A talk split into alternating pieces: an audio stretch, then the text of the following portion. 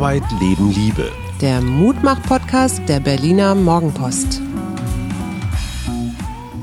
Einen wunderschönen Donnerstag.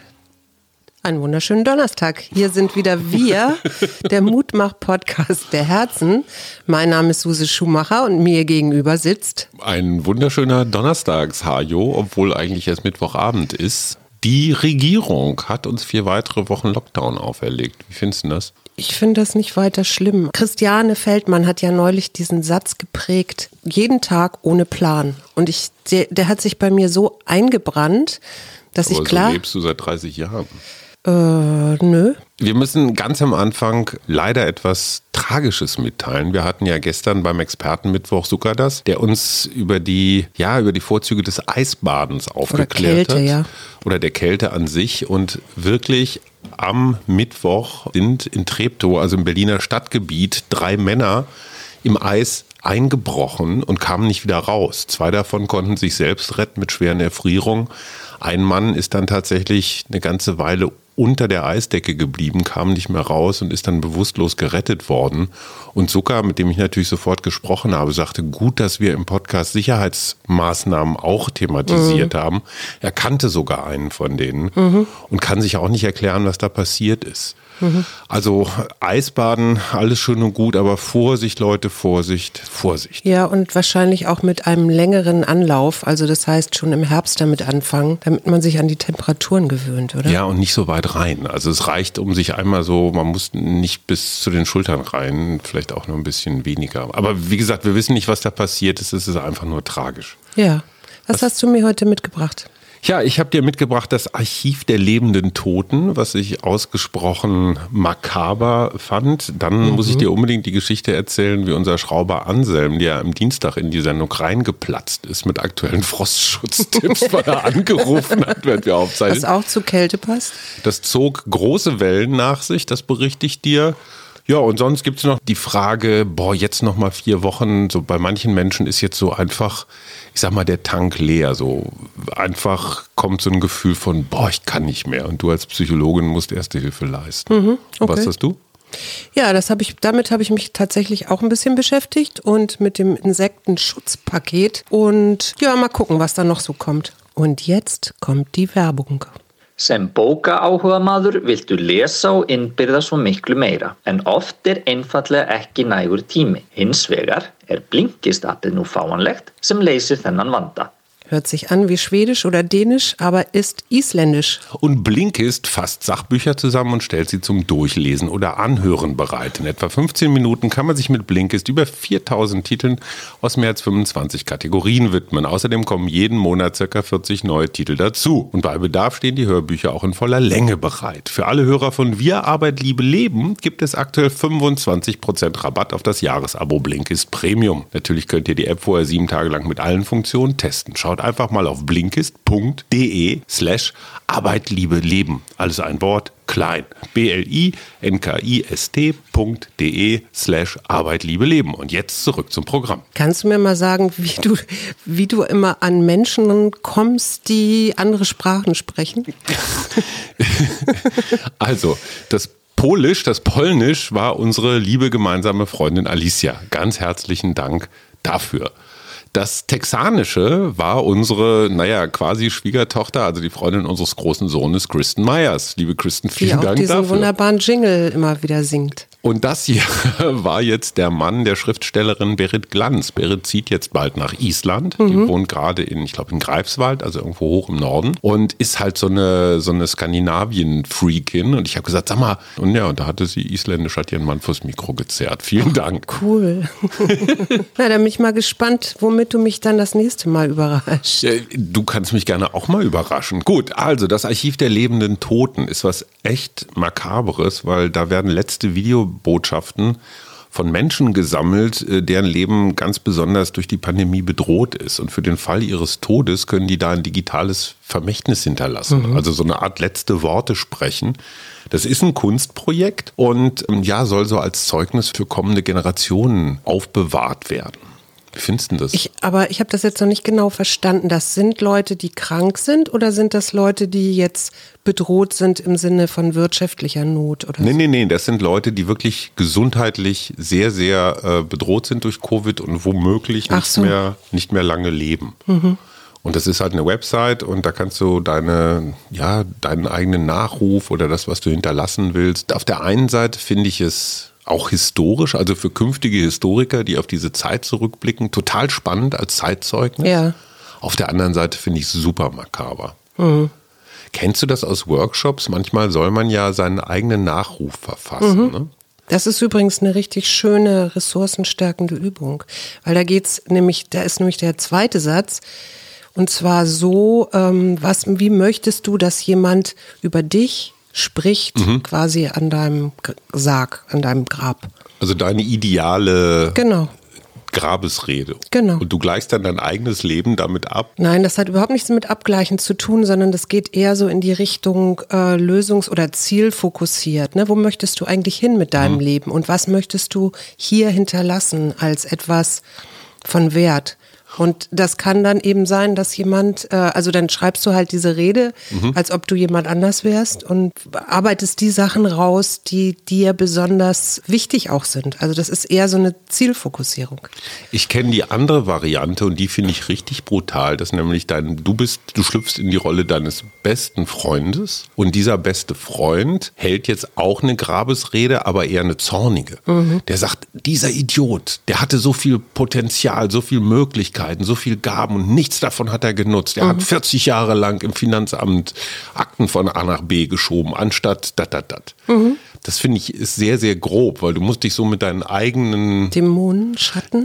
oh ja, das ist Schattenwirtschaft, aber nicht zu knapp. Mhm. So, aber jetzt mal wirklich praktisch, meine Liebe die Pandemiemüdigkeit ist ja nicht erst seit heute ausgebrochen. Nö. Und viele Menschen, das kann ich wirklich gut nachvollziehen, sagen sich, oh Gott, jetzt noch mal vier Wochen. Wenn jetzt einfach mal jemand sagt, und dazu haben wir auch in, unserem, in unserer Sonderfolge Radikale Ehrlichkeit aufgerufen, so den Mut hat zu sagen, ich kann nicht mehr. Mhm. Was sagst du jetzt als Psychologin? Wie, wie baust du mich da auf?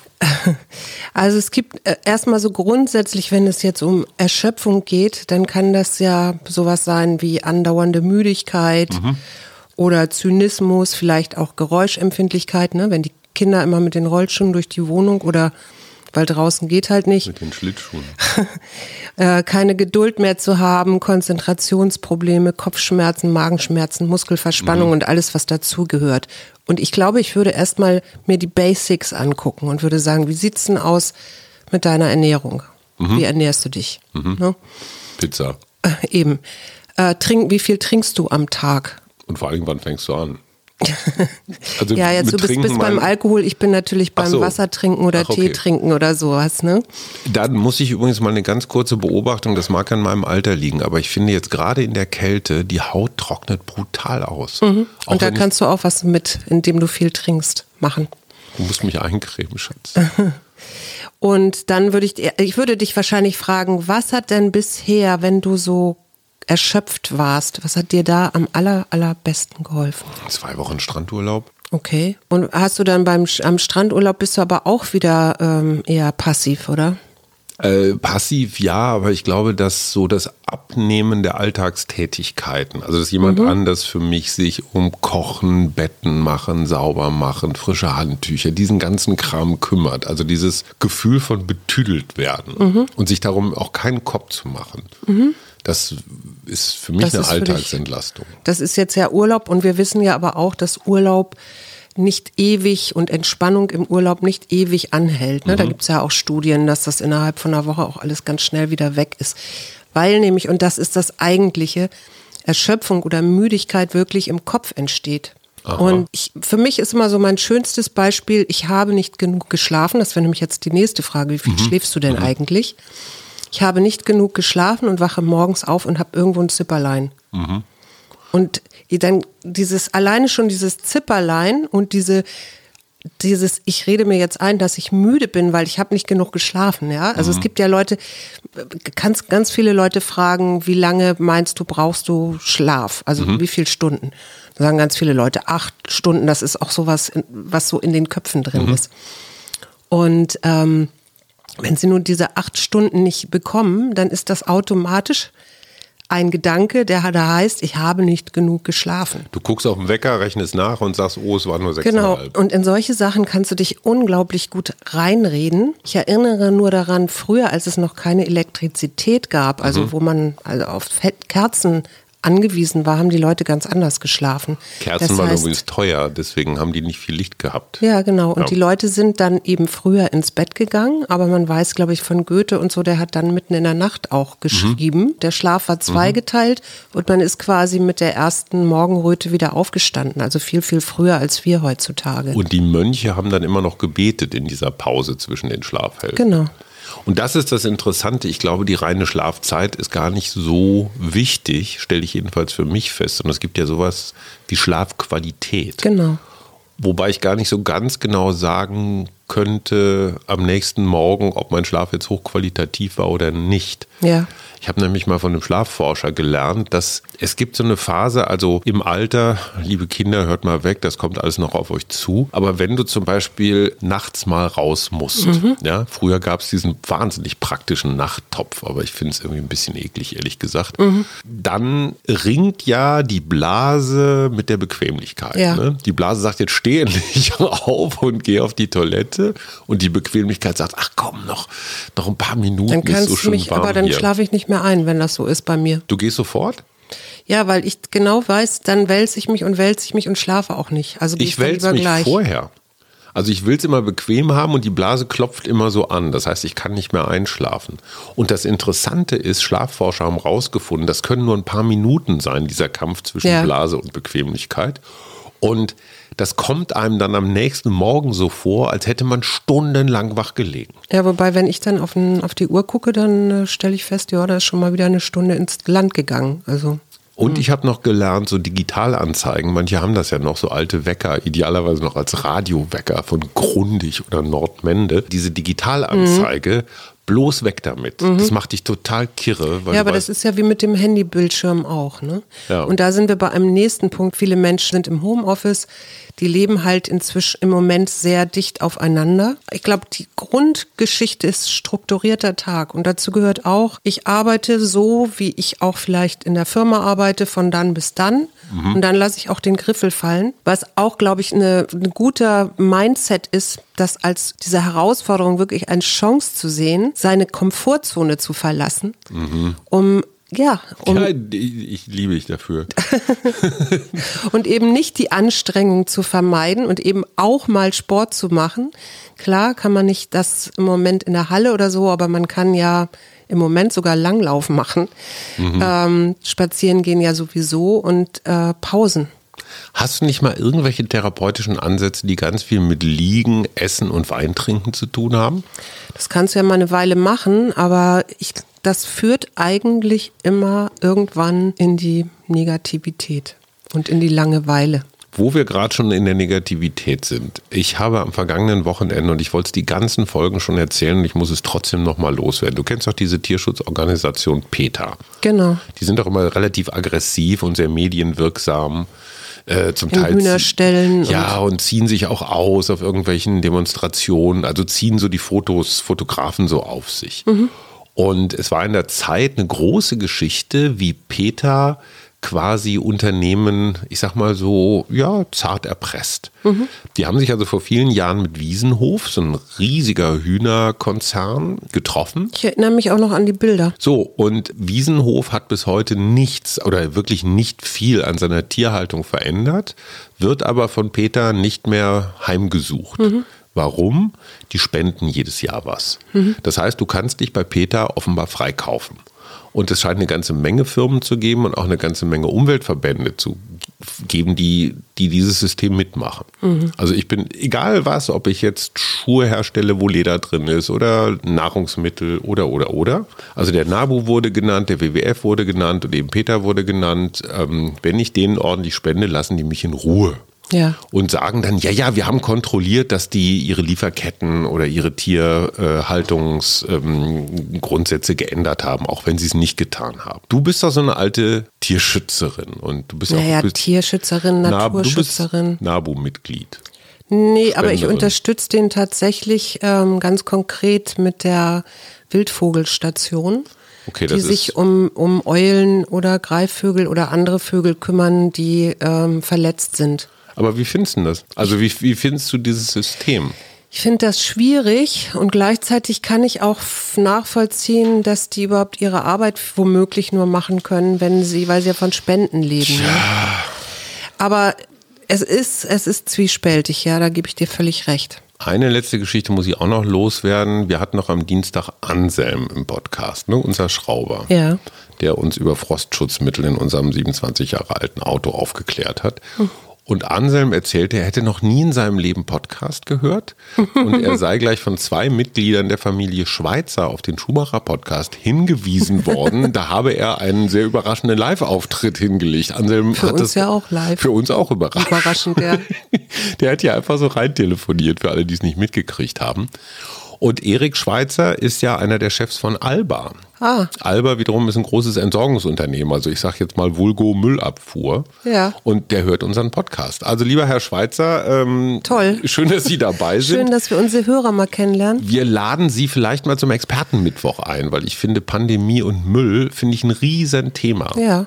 Also bereiten Sie sich schon mal vor. Ich habe ja heute, ich, ich war äh, im Coachen, also ich habe gearbeitet und auf einmal gingen für mich gefühlt diese Sirenen los. Ne? Die, wir haben ja so, wenn Katastrophenschutz-Sirenen, also ne, Was machst du denn da als erstes? ja, das wusste ich in dem Moment auch nicht. Es hat mich so ein bisschen überrascht und dann wurde Geheimtipp. aber auch, ne? Auf die Uhr gucken. Wenn es eine Runde, also wenn es so Punkt 12 ist. Nee, war es nicht. Es war Ah, kurz vor irgendwas, weiß ich nicht. Ich habe auf die Uhr ge tatsächlich Ah, geguckt. okay. Und dann dachte ich, ach Gott, was ist denn jetzt los? Und dann hörte ich Autos hupen. Und worum ging's? Es ging um das Insektenschutzpaket. ah, wurde demonstriert? Und es wurde demonstriert. Also Sirenen? irgendwie waren Bauern unterwegs, ja, mit solchen Sirenen. Also vom, Ach so. vom Bundestag gab es auch irgendein, irgendwelche, weiß ich nicht, Interviews und ähm, Bauernverbände, weil in diesem Insektenschutzpaket jetzt vorgesehen ist, dass Biotope wie Streuobstwiesen oder artenreiches Grünland für Insekten als Lebensräume erhalten bleiben sollen. Ich finde das relativ selbstverständlich. Ja, ich auch. Deswegen, das war, das hat mich ja, das Okay. Hm. wollte ich dich ja noch fragen. Also äh, und eben die Lichtverschmutzung soll eingedämmt werden und eben auch die Pflanzenschutzanwendungsverordnung zum Einsatz von Glyphosat soll zunächst stark eingeschränkt werden und ab 2023 dann ganz verboten werden. So. Hm. Und das fanden, finden die Landwirte oder der Niedersächsische Bauernverband findet, dass dieses Insektenschutzregelwerk für einige Landwirte auf eine faktische Enteignung hinauslaufen würde. Ich muss sagen, äh, das ist so ein bisschen so ein Thema, wo ich, was so ein Glaubensthema ist. Ja. Ne? Weil ich kenne ja nun und habe auch aus der Familie einige Landwirte und die sagen, wenn man das wohl dosiert einsetzt, also jetzt nicht so in einer Riesenmenge ausschmeißt, dann ist es im Vergleich zu anderen Mitteln, jetzt nicht im Vergleich zu gar nichts, aber im Vergleich zu anderen Mitteln noch das am wenigsten problematische, sagen die. Ja. Ja, und die Gegenseite sagt natürlich, oh, diese Varroa-Milbe, also die die Bienen umbringt, das Ja. ist ja nicht nur das Glyphosat, aber ganz offenbar werden Rezeptoren bei der Biene durch diese Neonicotinoide also wie gesagt, Ja, es ist genau. ein hochkomplexes Thema und da übrigens wie bei Corona auch, es fehlen die Studien. Ja. Ja, die Chemiekonzerne geben eine Studie in Auftrag, da kommt natürlich raus, alles harmlos. Äh, Umweltverbände geben eine Studie in Auftrag, kommt raus, alles ganz fürchterlich. Naja, aber du, du weißt ja auch, dass zum Beispiel ähm, Kartoffeln hinterher, wenn die aus dem Acker kommen, noch so verändert werden oder mit, Mhm. weiß ich nicht, besprüht werden, damit die zum Beispiel nicht keimen oder Das so. hat mein ne? Vater im Kleingarten auch gemacht. Und das sind lauter so Sachen, wo Ja, ich klar. denke, da ist am Ende dann doch der Verbraucher gefordert, auch zu sagen, ich möchte so einen Scheiß nicht mehr essen. Ja, auf der anderen Seite, wenn du Kartoffeln lange lagern willst und wenn du sie, ich weiß nicht, aus Marokko zum Beispiel rankarst, wie die Frühkartoffeln zum Spargel oder so, dann müssen sie haltbar sein. So, also es hat auch was mit unserem Luxusleben zu tun. Bestimmt. So. Ja. Mann, das ist ja ein toller Mutmach-Podcast. Jetzt hau noch mal einen raus, Schatz. Ich kann jetzt eigentlich nur noch eine Karte. Nee, doch, ich habe noch eine Sache. Das hat mich dann wieder sehr gefreut. Es gibt eine, es ist immerhin eine vorläufige Studie, aber es macht, gibt so einen Hinweis, dass ein bestimmtes Asthma-Spray mit dem Steroid Budesonid, also es gibt eine Vorstudie von der Universität Oxford, dass das, wenn du das inhalierst, das Risiko, das relative Risiko reduziert ähm, für Krankenhausaufenthalte und zwar um 90 Prozent. Also jetzt auf, Covid-Infektion. bezogen auf Covid. Genau. Ah, okay. Und das reduziert auch die Genesungszeit. Und als Nebeneffekt fährst du auch noch schneller bei der Tour de France die Berge hoch. Wahrscheinlich. Aber das ist natürlich für Menschen, die schon vorerkrankt sind durch irgendein Kl- Lungenleiden, ist das eine wunderschöne, mutmachende So eine Art Vorstudie. Frostschutz. So, jetzt zieh mal, jetzt zieh, lass Nee, mich mal, lass eine mich mal eine. Karte ziehen. Die letzte war doch, glaube ich, eher so eine Anleitungskarte. Ja, So, was haben wir denn hier Schönes? Gummistiefel rausholen und Pfützenweitsprung machen. Na, das ist doch ein schönes Vorhaben. Das Problem ist, es gibt gerade gar keine Pfützen. Weil nö, aber dann, zugefroren. man kann ja auch auf den Pfützen glitschen, Ja, oder man kann einfach kopfüber in den Schneehaufen springen. nackigt. Ja, absolut. Das machen wir jetzt. Wir wünschen euch eine wunderbare Restwoche. Bis morgen.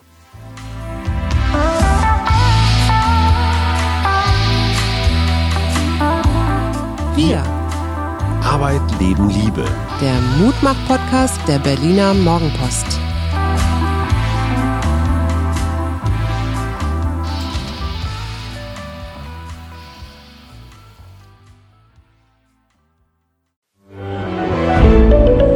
Ein Podcast von Funke.